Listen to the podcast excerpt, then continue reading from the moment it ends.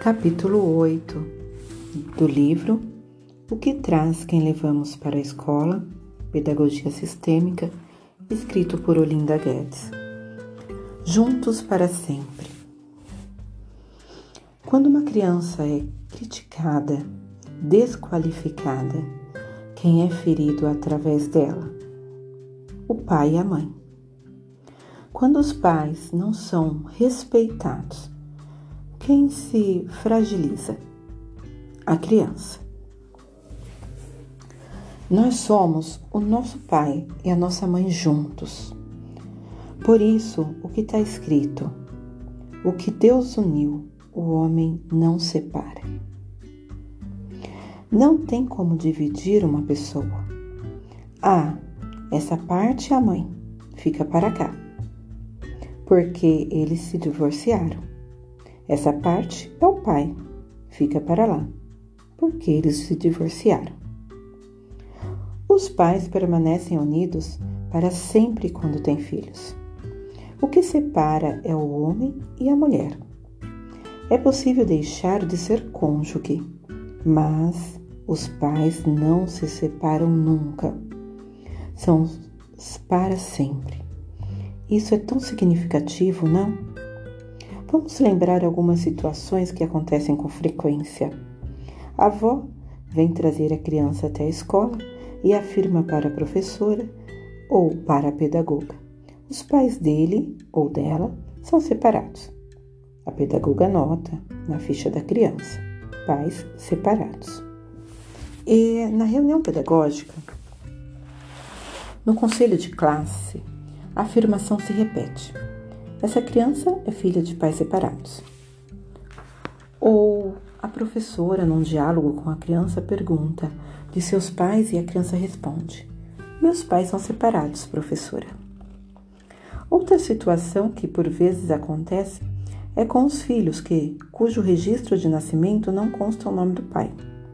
Então, se diz que a criança não tem pai. Isso não é verdade. Ela tem. Sim, um pai. Não caiu da árvore. Lembramos que da árvore genealógica e este pai desconhecido talvez dessa criança é o pai certo que, junto com a mãe, lhe deu a vida. E somos o nosso pai e a nossa mãe, sempre, para sempre juntos. Não podemos separar essas partes, como foi dito, e estamos o tempo todo a dizer ou ouvir afirmações de que eles estão separados, ou que não tem pai, não tem mãe. Há um estado de contradição que fragiliza, que enfraquece, que desempodera. E daí? O que fazer com o modo de falar arraigado no imaginário social? O ideal seria que não houvesse separações, divórcios, que a estrutura familiar permanecesse sempre unida fisicamente, correspondendo à unidade pai e mãe, presente em cada filho, em cada filha. Porém, não é assim que se apresenta nossa realidade social. E a escola não tem o poder de mudar isso. Até porque as pessoas que ali trabalham muitas vezes estão vivendo esta mesma experiência de divórcio e separação familiar. Há situações cujo grau de complexidade não nos permite solucioná-las de modo como gostaríamos. Todavia, diante de uma situação, poderemos escolher olhar para os seus limites e ficarmos paralisados, ou para suas possibilidades e imediatamente nossas faculdades mentais e emocionais se mobilizam para buscar os meios que não resolvem o problema de tudo todo, ao menos o minimizam. Então, diante de uma criança cujos pais não vivem juntos, podemos ressignificar a situação. A avó diz: Os pais dessa criança estão separados, professora. E a professora responde: Entendo. Eles não vivem juntos, sobre o mesmo teto. E olhando para a criança com um leve sorriso, aponta para seu peito. Mas estão bem juntinhos aí dentro do seu coração, não é mesmo? um modo apropriado de se referir a essa situação e respeito da criança quando necessário, em reuniões pedagógicas ou em conselhos de classe, é dizer que seus pais não moram juntos. Nossas palavras, o modo como as proferimos, o modo como construirmos as afirmações têm o poder de produzir saúde, cura, bem-estar e fortalecimento. O sábio Salomão entendia bem esse assunto e escreveu que as boas palavras são como um favo de mel, doces para a alma e trazem cura para os ossos. Há um modo de falar que enfraquece, fragiliza, fragmenta, separa.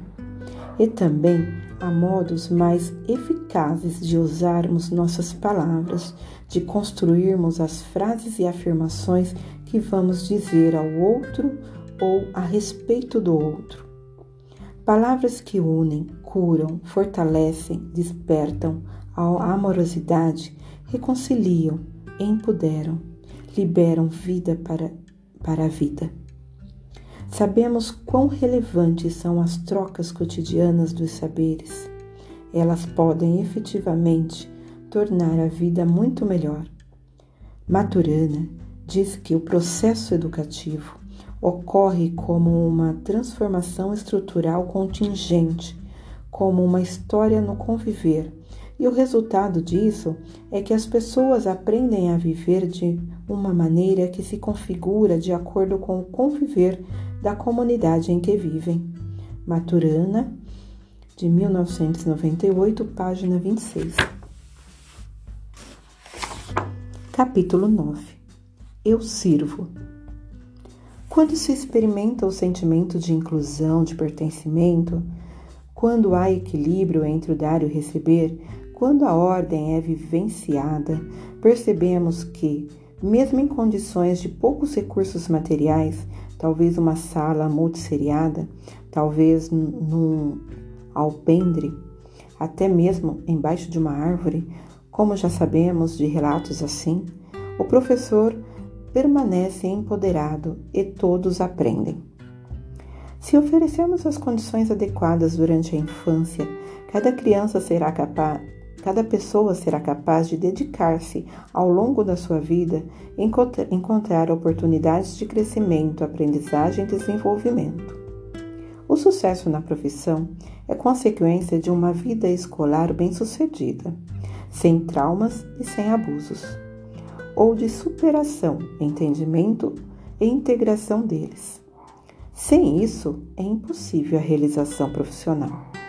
Vivemos numa época que a humanidade exige a condição de direitos, direitos, direitos e direitos. É fantástico que nós tenhamos direitos. Considero fundamental também nos lembrarmos dos nossos deveres.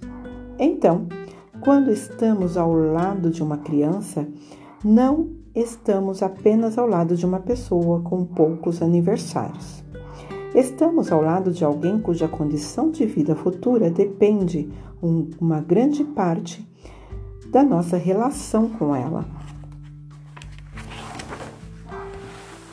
Lei da ordem, a lei da ordem diz: Eu sou grande, eu sirvo você, eu sou capaz de cuidar de você. Quando nossas crianças percebem que o professor está a serviço não só a serviço do conteúdo, mas a serviço da vida, a serviço de um talento, de, de tantos talentos, porque quantos passam por nós e se revelam grandes gênios da humanidade. Cada criança se torna capaz de aprender, de surpreender a cada uma das nossas habilidades desenvolvidas. Leia a seguir o depoimento de um senhor de 72 anos sobre sua primeira e única experiência escolar. Meu pai era um homem muito severo. Aprendeu a ler em casa com um professor muito rude e exigente.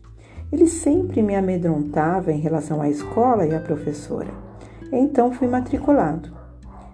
Eu estava há três meses frequentando a escola e ainda não sabia escrever. Era uma escolinha rural, de apenas uma sala com o primeiro, segundo e terceiro ano juntos. Quem fosse estudar no quarto ano poderia ir para a cidade.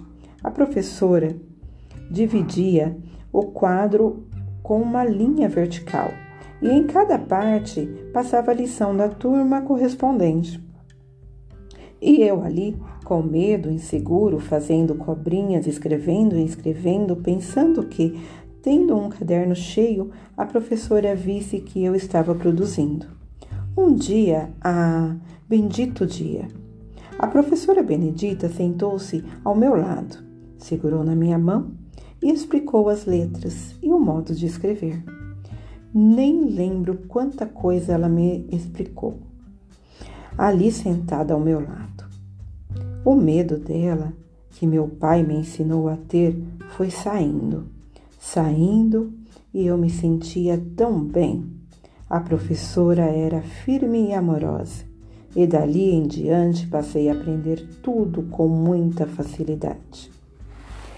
Eu fico imaginando, por exemplo, as professoras lá da escola rural, na estrada Jaborandi, da placa Tupi, Tupi, onde nós, minha irmã, meus, irmãos, meus dois irmãos e eu estudávamos, numa escola multisseriada.